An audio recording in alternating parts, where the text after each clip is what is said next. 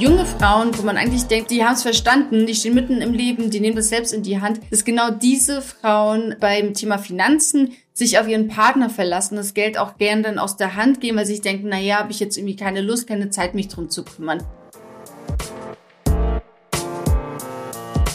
Hallo und willkommen zur neuen Episode des Scalable Capital Podcast.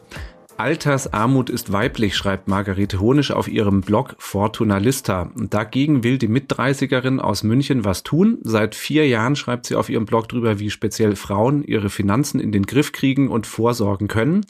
Margarete hat vor eineinhalb Jahren ein Buch veröffentlicht, Easy Money. Und neuerdings schickt sie Frauen jetzt ins Finanzen-Bootcamp. Was sie da genau mit den Teilnehmerinnen macht, das möchte ich von ihr wissen. Willkommen, Margarete. Ja, vielen Dank für die Einladung.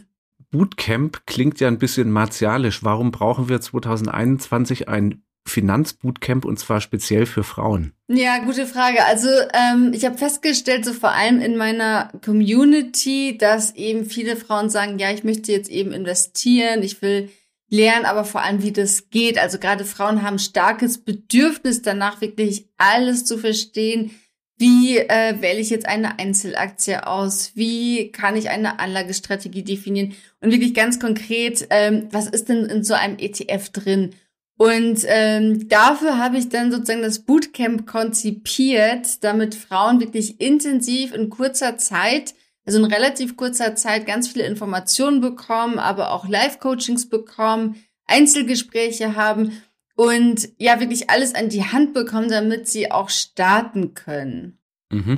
Was passiert da genau? Ähm, das ist ein vierwöchiger Kurs, habe ich gesehen. Wie viele nehmen da teil und, und woraus bestehen diese Videomodule und das Live-Coaching? Mir war wichtig, dass es wirklich so ein ähm, umfangreicher oder auch holistischer Ansatz sozusagen ist. Weil was ich mitbekomme, ist, dass viele sagen, ich will jetzt irgendwie investieren, ich will jetzt Geld anlegen, aber es viele Stellschrauben davor noch gibt, die noch nicht so richtig stehen, die nicht beachtet werden. Deswegen fangen wir an mit dem Thema Mindset, was gerade für viele Frauen auch wichtig ist, was, weil Frauen immer noch diejenigen sind, die sagen, ja, mit Geld will ich aber eigentlich nichts zu tun haben. Börse ist böse und ähm, ja, das, das, das mache ich dann irgendwie später, da kümmere ich mich nicht drum. Deswegen ist wichtig, dass wir eben mit Mindset starten, dass man wirklich sich mal überlegt, ähm, ja, warum habe ich mich auch noch nicht mit dem Thema Geld beschäftigt? Weil meistens hat das ja irgendeinen Grund. Und dann aber auch, dass man sich Ziele setzt. Und dann geht's nochmal weiter um die Basis und um die Sicherheit, dass man sich mal anschaut, was habe ich denn so an Einkommen? Kann ich das noch optimieren? Wie kann ich jetzt sparen? Das Thema dann auch natürlich ein Notgroschen auf dem Tagesgeldkonto. Wie gehe ich da vor? Und wir schauen uns auch Versicherungen an. Und ähm, viele Frauen sagen dann auch, ja, ich will das gar nicht, so diese Basis, das habe ich alles, ich will einfach nur lernen, wie ich investiere. Und stellen dann aber fest, die Erfahrung habe ich jetzt gemacht, oh, da gibt's aber doch noch einige Baustellen. Und mir ist wichtig, dass wirklich so ein, dass das Ganze auf einem soliden Fundament steht. Dass wenn die Frauen investieren, dass sie sich dann keine Sorgen machen müssen, dass sie nicht richtig abgesichert sind zum Beispiel. Und dann geht's äh, tatsächlich darum, eben, wie funktioniert die Börse, wie entstehen Aktienkurse, Einzelaktien, ETFs. Ähm, das sind auch alles Themen, wie welch ein Aktiendepot aus, was zu mir passt und dann aber auch, wie bleib ich dran. Und genau, es war jetzt im Winter, waren es vier Wochen, jetzt im Sommer sind sechs Wochen. Und was jetzt auch neu ist, ist, dass dann nochmal externe Experten auch mit dazu kommen, die konkret was dazu sagen. Ähm, ja, wie kann ich jetzt zum Beispiel Wachstumsaktien erkennen? Wie gehe ich jetzt ganz konkret bei der Steuer vor? Und das Ganze funktioniert so, dass es Videomodule gibt, die können jederzeit ortsunabhängig angeschaut werden. Dazu gibt es ein Workbook, ähm, wo die Teilnehmerinnen eben alles auch durcharbeiten können für sich. Dann gibt's noch Live-Coachings, wo Fragen beantwortet werden oder auch so kleine Gruppenaufgaben gemacht werden. Und was mir aber ganz wichtig ist, ist noch der individuelle Aspekt, weil ich finde, ähm, Geldanlage ist einfach so individuell und ich habe das jetzt festgestellt, ich hatte jetzt 30 Teilnehmerinnen und ich hatte, glaube ich, am Ende hatten wir 30 verschiedene Anlagestrategien, weil halt jede was anderes, ähm, ja, feststellt, dass was anderes zu ihr passt. Und deswegen gibt's auch noch Einzelgespräche am Anfang, eine Viertelstunde zum Kennenlernen, um zu sehen, was sind denn so die Stellschra Stellschrauben, an denen gedreht werden muss. Und dann aber auch während des Bootcamps hat jede Teilnehmerin die Möglichkeit, nochmal so ein Einzelcoaching zu buchen genau in dem Moment, wo sie sagt, jetzt habe ich ein Problem, jetzt komme ich gerade nicht weiter, jetzt brauche ich wirklich mal irgendwie jemand, der mir, der mir irgendwie hilft. Und, und da dürfen wirklich nur Frauen teilnehmen. Im Grunde genommen ist ja, was du Frauen übers Anlegen erzählst, auch nicht falsch für Männer. Richtig, ja. Grundsätzlich ja, absolut, das stimmt. Und ich hatte auch schon Anfragen von Männern, ob sie denn nicht auch mit, teilnehmen, mit reinkommen könnten und teilnehmen dürften. Ähm, das Problem ist ganz einfach, die Inhalte sind natürlich die gleichen, aber was wichtig ist, ist auch der Austausch. Also, dass man wirklich, dass die Frauen sich austauschen können. Und ich stelle einfach fest, und das sieht man, glaube ich, auch, wenn man mal so ein Seminar besucht oder Workshops oder Vorträge, wo Männer und Frauen da sind. Frauen haben wirklich noch ein viel geringeres Selbstbewusstsein beim Thema Finanzen als Männer. Also Männer stellen sich dahin und sagen so, ich, äh, so mache ich das jetzt und ich kenne mich aus. Und Frauen, da gibt es sogar Studien zu, auch wenn sie das gleiche Wissen haben, trauen sie sich einfach nicht, äh, auch mal was zu sagen oder zu fragen. Und genau diese, diese Dynamik will ich da eben rausnehmen, dass die Frauen wirklich einen sicheren Raum ha haben. Sind die Frauen, die da teilnehmen, alle so in deinem Alter oder drunter, dass sie sagen, du bist in einer Phase, die die noch vor sich haben oder sind da zum Teil auch Ältere drunter, die in einem viel späteren Lebensalter merken, oh, ich habe ja überhaupt noch nicht vorgesorgt? Das ist total spannend und ich muss ganz ehrlich zugeben, ich ähm, war überrascht und habe mich aber auch gefreut über die große Altersspannbreite. Also die jüngste Teilnehmerin jetzt war 22 und die älteste war, glaube ich, 56. Und ähm, von den eher Jüngeren in den 20ern waren weniger dabei. Tatsächlich, die meisten sind so ab 30, wenn man dann vielleicht schon mal so das erste, sage ich jetzt mal, höhere Gehalt ähm, verdient, dass man sich denkt, oh, jetzt habe ich vielleicht auch mal was übrig und will damit was machen. Und bei den älteren Frauen war es auch so, dass die teilweise auch schon Immobilien zum Beispiel hatten, aber sich nie mit dem Thema Aktien auseinandergesetzt haben und gesagt haben, so jetzt will ich irgendwie dieses Klumpenrisiko so ein bisschen vermeiden und möchte da eben auch noch in Aktien oder ETFs investieren. Was du als Bloggerin und jetzt Veranstalterin von diesem Bootcamp machst, ne, da ist ja mittlerweile so unter dem Begriff Female Finance so ein eigenes ähm, Feld, vor allem in der digitalen Sphäre, aber auch im Buchladen geworden, ja, dass Finanzen speziell für Frauen erklärt werden. Jetzt hast du schon den Begriff Mindset genannt. Viele Frauen hätten nicht den richtigen Mindset, um mit Geld umzugehen. Was äh, genau meinst du damit und was glaubst du ist daran jetzt wirklich typisch weiblich? Weil wir haben ja in Deutschland auch oft die Diskussion, dass generell die Menschen sich zu wenig mit dem Investieren beschäftigen. Ja, da ist man, kann man so ein bisschen, muss man aufpassen, dass man nicht zu klischeehaft äh, dann, dann argumentiert, aber es sind einfach auch Studien, die zeigen, und es sind auch meine eigenen Erfahrungen, die zeigen, dass Frauen sich zum einen viel zu wenig und wenn dann auch oft viel zu spät mit dem Thema auseinandersetzen. Es gab jetzt zum Beispiel auch eine Umfrage von der UBS Bank vor, ich weiß nicht, zwei Jahren und da hat man festgestellt, dass Millennial-Frauen, also junge Frauen, wo man eigentlich denkt, okay, die, die haben es verstanden, die stehen mitten im Leben, die nehmen das selbst in die Hand, dass genau diese Frauen ähm, angeben, dass sie beim Thema Finanzen sich auf ihren Partner verlassen, das Geld auch gern dann aus der Hand geben, weil sie sich denken, na ja, habe ich jetzt irgendwie keine Lust, keine Zeit, mich drum zu kümmern.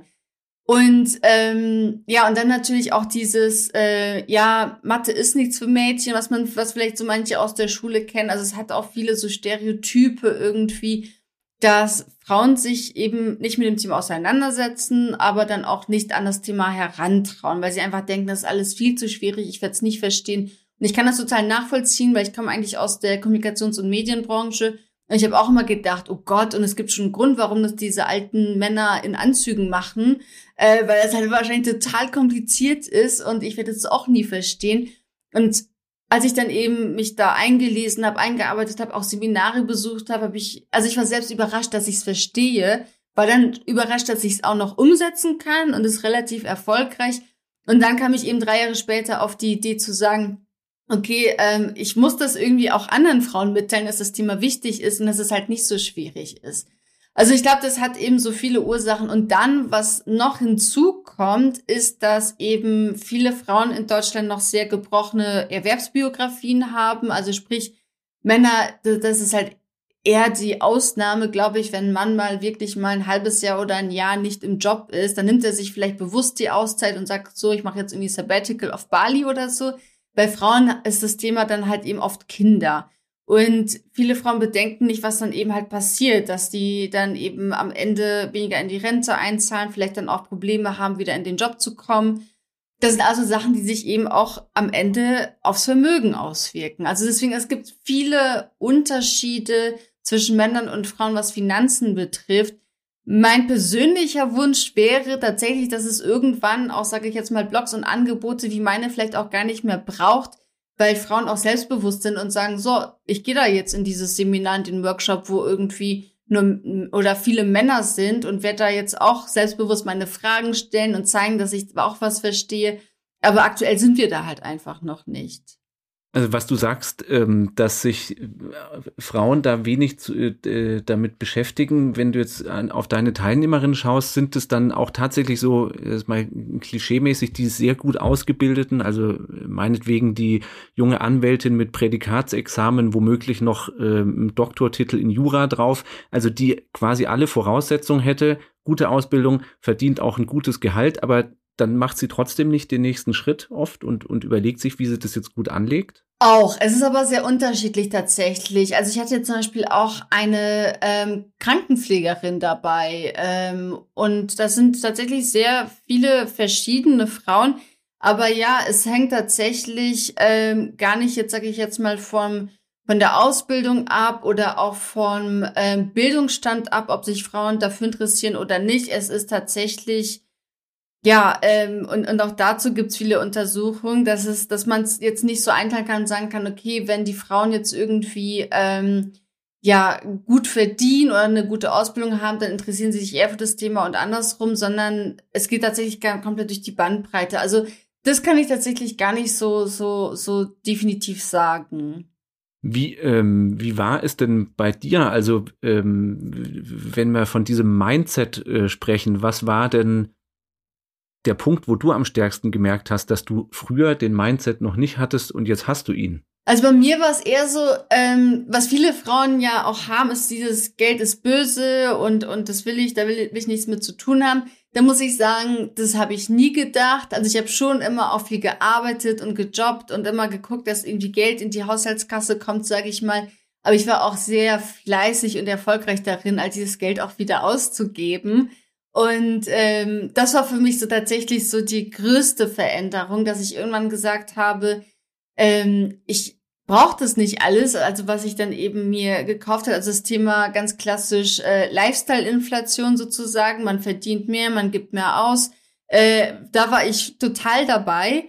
Und irgendwann kam halt wirklich das schlechte Gewissen, dass ich mir gedacht habe, brauche ich das alles? Muss ich wirklich alles ausgeben? Und so kam ich eben zu dem Thema und auch, dass ich da erst gemerkt habe, ach, investieren ist nicht nur was für mega reiche Leute, sondern auch ich mit einem ähm, ja geregelten guten Einkommen kann kann auch schon starten und brauche nicht irgendwie, weiß nicht, 50.000 Euro auf dem Konto, um überhaupt anzufangen. Also es waren so viele Sachen, die ich dann eben gemerkt habe. Und wenn man dann anfängt und sieht, wie das Geld wächst und sich vermehrt, ich finde, das ist auch ein gutes Gefühl und es gibt natürlich auch viel, viel Sicherheit in vielen Entscheidungen. Also das heißt, es war nicht das eine große Aha-Erlebnis, äh, das du hattest, sondern es war so ein schrittweiser Erkenntnisprozess, wo du selber mal erkannt hast, du solltest dich damit auseinandersetzen oder hat dich auch mal irgendjemand drauf gestoßen? Mm, drauf gestoßen hat, hat mich tatsächlich niemand. Also es war wirklich so ein Prozess und dann gab es schon auch eine Situation, wo ich, ähm, das, ich beschreibe das so ein bisschen in, in meinem Buch auch, bin mit meinem Freund an einen See gefahren, in München in der Nähe an den Ammersee und es war ein wunderschöner Tag, August, 30 Grad. Und wir saßen da um uns herum, haben die Leute irgendwie Spritz getrunken und ich hatte die komische Idee, mir ein, zwei Finanzbücher einzupacken und mitzunehmen und saß da halt eben und habe dann mal gelesen, ja, wie funktioniert das jetzt mit Einzelaktien und äh, DAX und ETFs und alles Mögliche und war so überrascht, dass ich das halt verstanden habe, dass ich dieses komische Mysterium Geldanlage verstanden habe. Also das war wirklich so was, wo ich mir gedacht habe, okay, das ist echt nicht so kompliziert und äh, obwohl ich überhaupt nichts ja so mit Mathe oder BWL oder so am Hut hatte zu dem Zeitpunkt, habe ich es verstanden und das war schon noch mal so was, was mir Mut gegeben hat, so ein bisschen, okay, komm, jetzt hast du das verstanden, dann setz es doch jetzt auch mal um. Und du ähm, schreibst auf deinem Blog auch, ne, dass du so erste Erfolgserlebnisse hattest, so dass du in relativ kurzer Zeit dann mal gemerkt hast, wow, ich habe einen fünfstelligen Betrag angespart oder ich konnte mein BAföG auf einen Schlag zurückzahlen. Ähm, wie, wie hat sich das dann angefühlt? Ja, es hat sich natürlich super angefühlt, vor allem weil das für mich damals echt ähm, eigentlich so so unvorstellbar war. Ich weiß nicht, ich habe dann irgendwann auch gelesen, ja, drei Netto-Monatsgehälter brauche ich als Notgroschen. Und ich habe mir gedacht so, oh mein Gott, das ist ja so viel Geld, wie soll ich das überhaupt irgendwie jemals ansparen?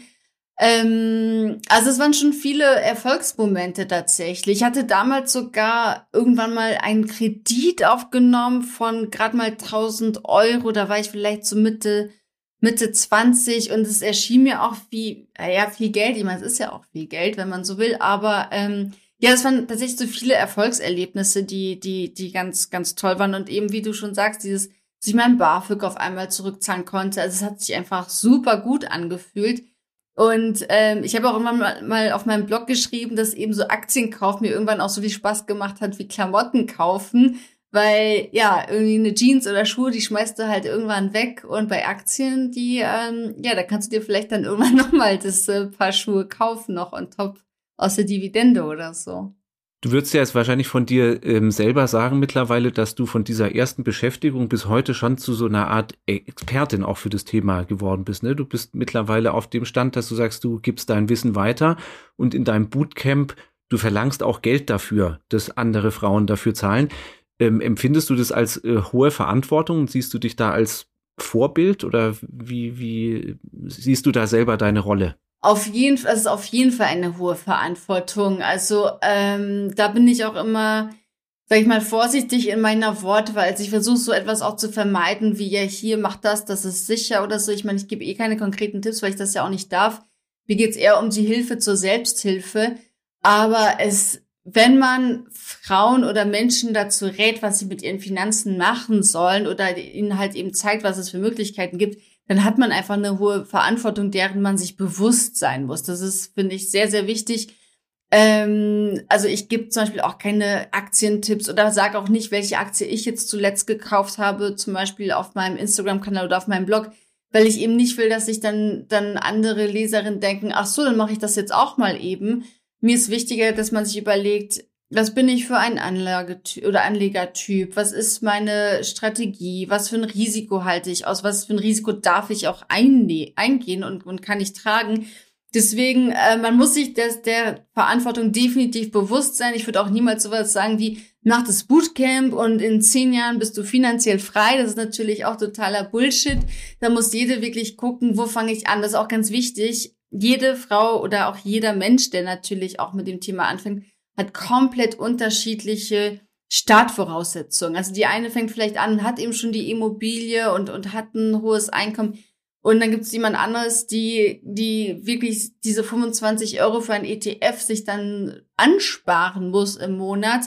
Ähm, aber ich glaube, egal wo man steht, wichtig ist tatsächlich, dass man anfängt. Und ja, wie sehe ich mich da? Ähm, also ich, ja, das, das Wort Expertin ist dann immer so, weiß ich nicht, äh, Coach finde ich noch viel schlimmer, aber ähm, ich will einfach tatsächlich den Frauen sozusagen, wie schon gesagt, so Hilfe zur Selbsthilfe geben, also einfach das Wissen vermitteln, dass die dann sagen, jetzt weiß ich, wie, wie es funktioniert und jetzt weiß ich, wie ich das für mich umsetzen kann. Und ich hatte da auch jetzt zum Beispiel auch nach dem Bootcamp ähm, bei den Nachgesprächen auch so ein paar tolle tolle Gespräche mit den Frauen hat die eine auch erzählt, dass sie zum Beispiel zu ihrer Bank gegangen ist und der Kundenberater hat ihr dann einen Vertrag vorgelegt. Sie hat sich den angeguckt und gesagt, okay, aber wenn ich das mache, da habe ich ja kaum Rendite. Können Sie mir erstmal erklären, warum ich das machen soll? Und ja, er war total perplex und hat dann irgendwie den Vertrag dann wieder auf den Tisch genommen. Aber sie hatte einfach dieses Selbstbewusstsein, das Wissen zu sagen, das ist nicht gut für mich, was ich da jetzt bekomme. Und das ist eigentlich das Wichtigste, dass man dann wirklich sagen kann, und entscheiden kann, ist etwas gut für mich oder ist es nicht. Weil das kann man ja auch pauschal nicht sagen. Also der eine ETF kann für jemanden gut sein, für jemand anderes nicht. Und auch bei der Riester-Rente, für die eine Person kann es gut sein und sich lohnen, für die andere halt nicht. Deswegen ähm, ist es, glaube ich, das Beste, tatsächlich einfach das Wissen zu vermitteln, möglichst neutral, damit sich da jede das rausziehen kann für sich, was sie, was sie ganz individuell braucht. Weil auch wichtig, ähm, sage ich mal, wenn, wenn jetzt die Anlagestrategie im Bootcamp steht, dann sage ich auch den Teilnehmerinnen, die kann sich ja auch ändern. Also entweder, weil sich meine mein Wissensstand ändert und ich sage, jetzt will ich mehr noch in Einzelaktien investieren, nicht mehr so viel in ETFs oder meine Rahmenbedingungen. Also dann kriegt man vielleicht ein Kind, hat weniger Einkommen oder was auch immer, hat andere Ziele. Und da ist mir auch wichtig, dass die Teilnehmerinnen wissen, wenn sich was ändert an den Rahmenbedingungen und ich nicht mehr da bin, wo ich heute bin, was kann, muss ich denn da tun oder was kann ich ändern, damit meine Strategie immer noch zu mir passt? Also dieser Weg, den du beschreibst, ne, dass eine, äh, eine Teilnehmerin deines Bootcamps äh, oder die dein Buch liest, ne, dann so schrittweise auch dieses Selbstbewusstsein aufbaut, um dann souverän mit dem Thema umzugehen, vielleicht auch einem, einem Bankberater, der einem irgendwas ähm, vorlegt, zu widersprechen. Das ist ja wunderbar, dass du das bewirkst. Stellt sich jetzt so die Frage, siehst du denn eigentlich äh, dieses lebenswichtige Thema Finanzen gut verortet dabei, dass man sagt, wir brauchen tatsächlich heutzutage äh, Menschen wie dich, die das vermitteln, oder sollte das nicht vielleicht irgendwo anders stattfinden? In, also natürlich initial in der Familie, aber auch später in Institutionen wie der Schule oder äh, als Wahlfach an der Uni, whatever. Was, was ist da deine Sicht drauf?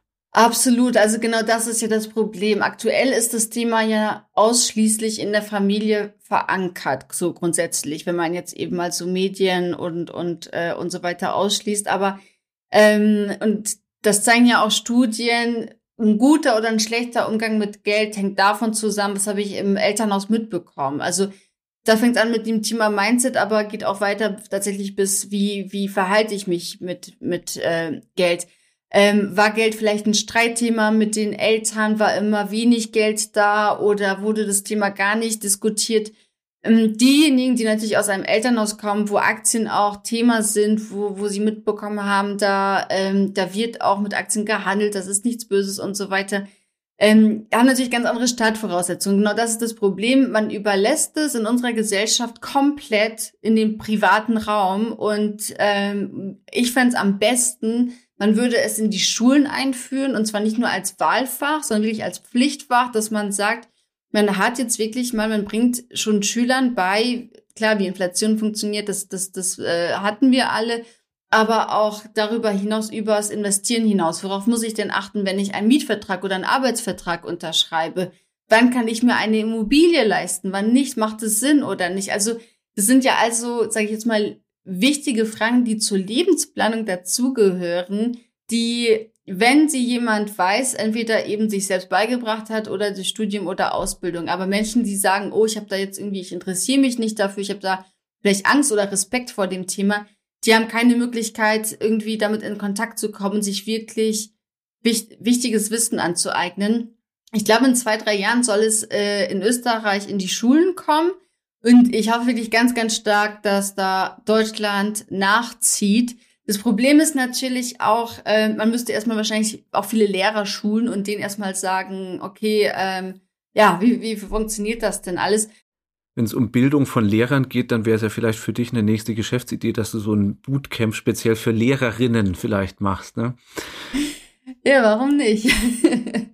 Jetzt äh, sieht man ja an deinem Beispiel, ne, du hast dir das Thema selber erarbeitet, ähm, hast dann auch entschieden, dass du in dem Bereich quasi in die Finanzbildung gehen möchtest, so an die breite Öffentlichkeit. Und das scheint gut zu laufen, weil du hast jetzt deine ähm, Festanstellung ähm, in der Medienbranche hast du äh, gekündigt und hast dich jetzt quasi voll selbstständig gemacht in dem Feld. War das so diese typische Raus aus dem Hamsterrad ähm, der Festanstellung Entscheidung, die so in, in der Finanzblogger-Szene äh, auch oft diskutiert wird? Oder wie kam es dazu? Ja, also das, ähm, das sehe ich tatsächlich so ein bisschen anders. Also ich habe es nie als Hamsterrad empfunden. Und was ich auch jetzt nicht so mag, ist dieses, dieses äh, Angestellten Bashing, sage ich jetzt mal, weil ich habe wirklich gerne gearbeitet. Also ich arbeite ja immer noch gerne. Ich arbeite ja immer noch, bloß mache was anderes, aber auch in meiner Vollzeitanstellung. Also ich habe meinen Job sehr gern gemacht und gemocht und habe mich dann nie im Hamsterrad gefühlt. Natürlich ist es was anderes, wenn man wirklich ganz frei entscheiden kann, wie gestalte ich jetzt meinen Tag, wann nehme ich mir jetzt mal eine Pause, wann mache ich Feierabend. Ähm, aber ja, also dieses Hamsterrad weiß ich nicht. Ich finde es ich find's tatsächlich schwierig, es so zu bezeichnen, weil ich glaube, es gibt viele Menschen, die auch ihren Job mögen Und es ist auch einfach eine Selbst, ähm, mal, eine Selbstständigkeit hat ja auch ihre Vor- und Nachteile. Äh, du hast eben nicht diese Sicherheit. Du musst dir jeden Monat von neuem überlegen, wie kommt denn jetzt irgendwie Geld herein? Wie, wie gehe ich weiter vor? Natürlich, wenn man auch langfristig plant, was hat man denn überhaupt? Ähm, kann sich zum Beispiel, wenn man jetzt ein Geschäftsmodell hat, kann sich das jetzt noch, wie lange ist es tragfähig? Was muss sich ändern? man hat tatsächlich eine ganz andere Verantwortung. Deswegen, ich habe es nie so empfunden. Ähm, und ich, ähm, ja, also ich finde es, weiß ich nicht, also das Hamsterrad, ähm, ich, ich, ich finde es jetzt nicht so schrecklich, wie viele sagen. Und es war jetzt auch keine Flucht, sondern tatsächlich, bei mir war es dann die Entscheidung, dass ich einfach gemerkt habe, beides ist nicht mehr händelbar. Also ich kann nicht mehr irgendwie Vollzeit arbeiten und Team führen und dann aber gleichzeitig eben ähm, Fortuna Lista weitermachen und vielleicht auch so umsetzen, wie ich das gerne machen möchte.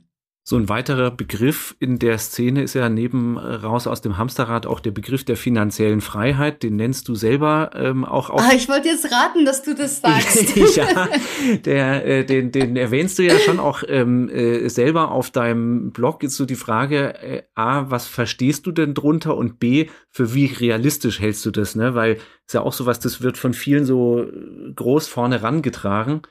Ja, es ist eine gute Frage. Also ich versuche tatsächlich auch finanzielle Freiheit möglichst selten zu verwenden und sage lieber finanzielle Unabhängigkeit. Ähm, ich glaube, ich habe sogar einen Beitrag auf dem Blog, der müsste jetzt auch schon ein paar Jahre alt sein, dass eben die finanzielle Freiheit jetzt nicht das höchste Gut ist oder das höchste der Gefühle. Die Sache ist halt eben genau, was versteht man darunter. Für mich persönlich bedeutet dieses Gefühl von finanzieller Freiheit oder Unabhängigkeit, dass ich nicht von anderen abhängig bin tatsächlich. Also Sprich, was auch viele Frauen betrifft, ähm, man ist in einer Partnerschaft, in der man bleiben muss aus finanziellen Gründen, wo, was sich total mittelalterlich anhört.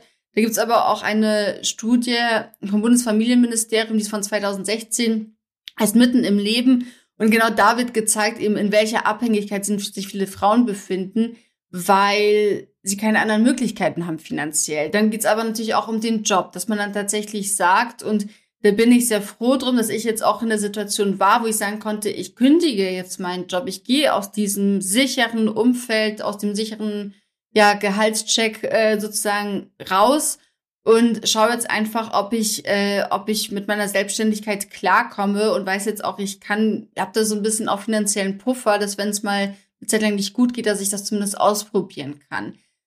Ähm, also ich glaube, ganz wichtig ist, dass sich so jede und jede selbst überlegen muss, was, was bedeutet das denn für mich? Was ist denn so das, sag ich jetzt mal, was kann mir Geld denn geben vielleicht? Also eben dieses Freiheitsgefühl, dieses Unabhängigkeitsgefühl, bei anderen vielleicht eben auch Sicherheitsgefühl. Ich glaube, das ist viel wichtiger, statt zu sagen, ich liege jetzt irgendwo unter Palmen das ganze Jahr.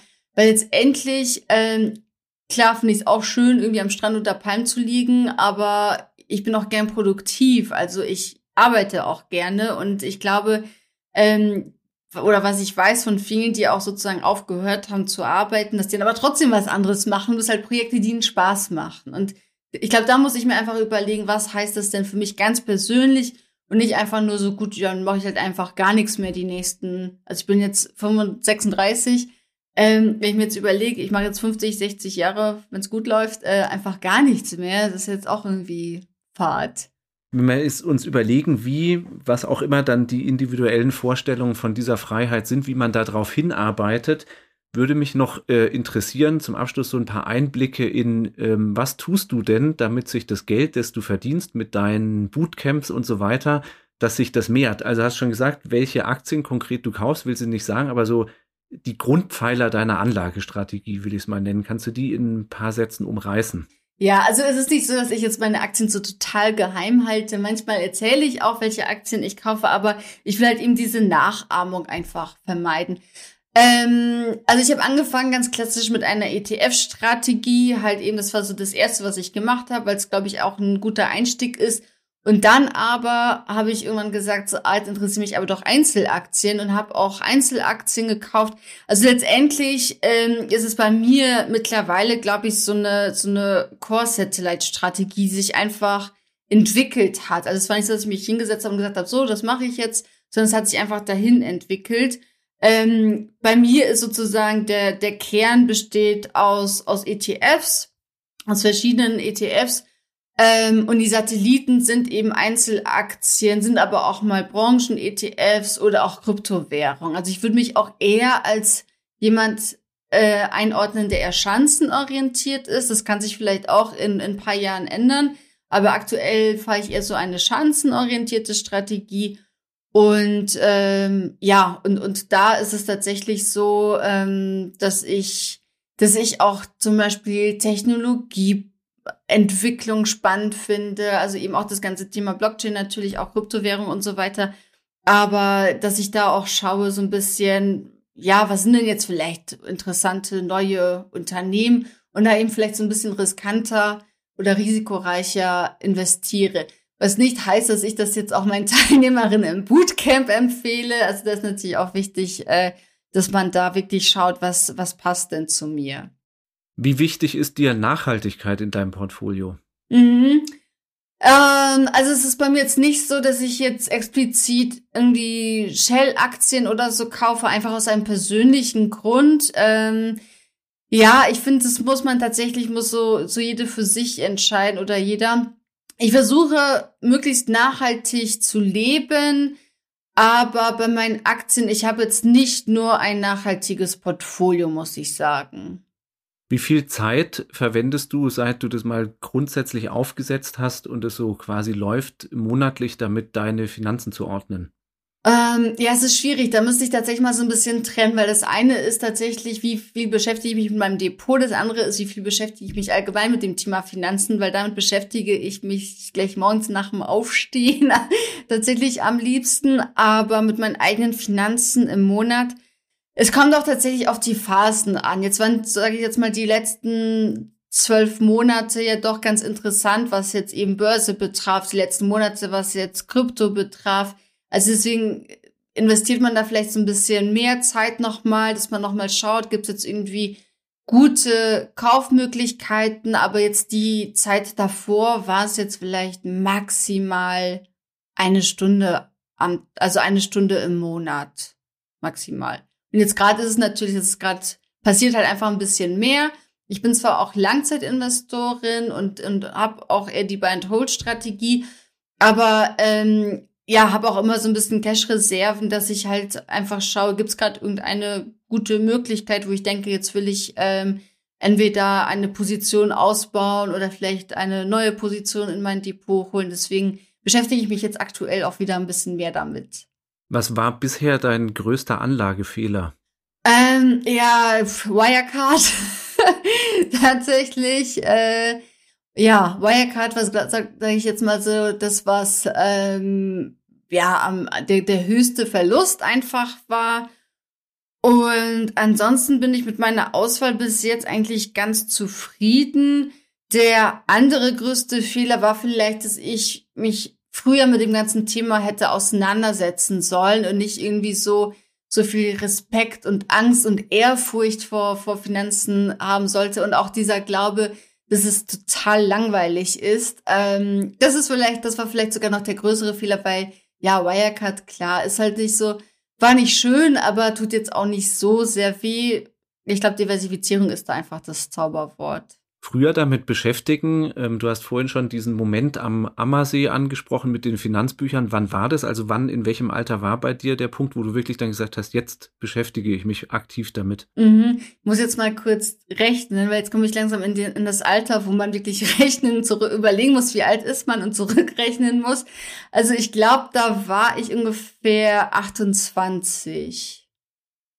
Ja, also es, es war noch nicht so spät, aber die, das, das Ding ist einfach, ich habe halt während meines Studiums zum Beispiel auch immer ähm, verschiedene Jobs gehabt. Also ich habe wirklich viel gearbeitet und das ist halt das Ärgerliche. Ich hätte einfach das Geld auch übrig gehabt, aber ich war einfach, was diese ganze, sage ich jetzt mal, ähm, ja, mein Finanzstruktur betrifft. Also ich hätte am Ende des Monats auch nie Geld. Ich war immer pleite. Wie gesagt, ich musste auch dann irgendwann einen Kredit aufnehmen. Äh, zwar nur ein kleiner Kredit, aber trotzdem so Sachen, die einfach total unnötig gewesen wären, wenn ich mal so ein bisschen sorgfältiger gewesen wäre. Und da hätte ich eben auch schon locker irgendwie zehn Jahre früher sogar äh, starten können. Aber da hat mich das Thema einfach nicht interessiert. Noch abschließend, ähm, du hast vorhin schon gesagt, so unterschiedlich ne, nachher die, die Anlagestrategien sind, die die Teilnehmerinnen nach deinem Bootcamp haben. Gibt so einen ganz allgemeinen, allgemeingültigen Tipp, den du jeder Anlegerin noch mitgeben würdest?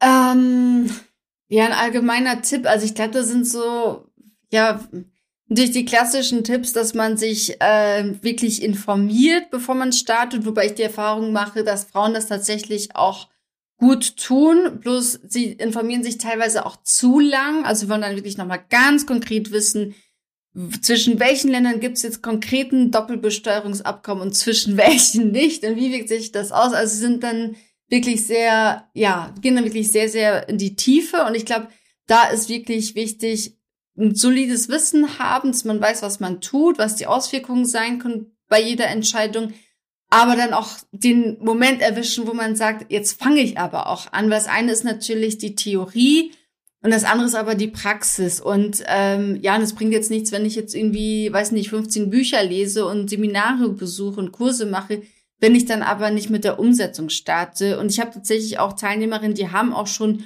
Online-Kurse gemacht, und ähm, deswegen ist dieser Coaching oder Live-Coaching-Aspekt, nenne ich es jetzt mal, mir auch so wichtig, dass ich wirklich mit den Teilnehmerinnen mich zusammensetze und dann auch spreche und sage, hast du das jetzt gemacht? Und wenn nicht, dann frage, warum hast du das nicht gemacht? Damit, sie dann starten. Also sprich, Wissen aneignen, aber dann auch nicht zu lange warten, sondern wirklich anfangen und nicht versuchen, den besten Zeitpunkt zu erwischen, sondern ja, wie, wie heißt es, es kommt nicht aufs Market Timing an, sondern Time in the Market. Und ja, das stimmt halt einfach. Ein schönes Schlusswort an dieser Stelle. Vielen Dank, äh, Margarete Honisch, für die Einblicke in dein Finanzen-Bootcamp, in deine eigenen Erfahrungen im Werdegang zu einer finanzkompetenten Frau und äh, ja, in deine Tipps für Anlegerinnen. Herzlichen Dank. Sehr gerne. Danke für das Gespräch. Ich danke auch und ich danke auch fürs Zuhören und hoffe, wir hören uns bald wieder in der nächsten Folge des Scalable Capital Podcast.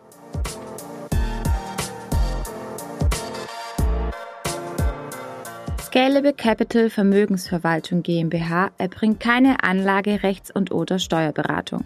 Sollte dieser Podcast Informationen über den Kapitalmarkt, Finanzinstrumente und oder sonstige für die Vermögensanlage relevante Themen enthalten, so dienen diese Informationen ausschließlich der Erläuterung der erbrachten Dienstleistungen.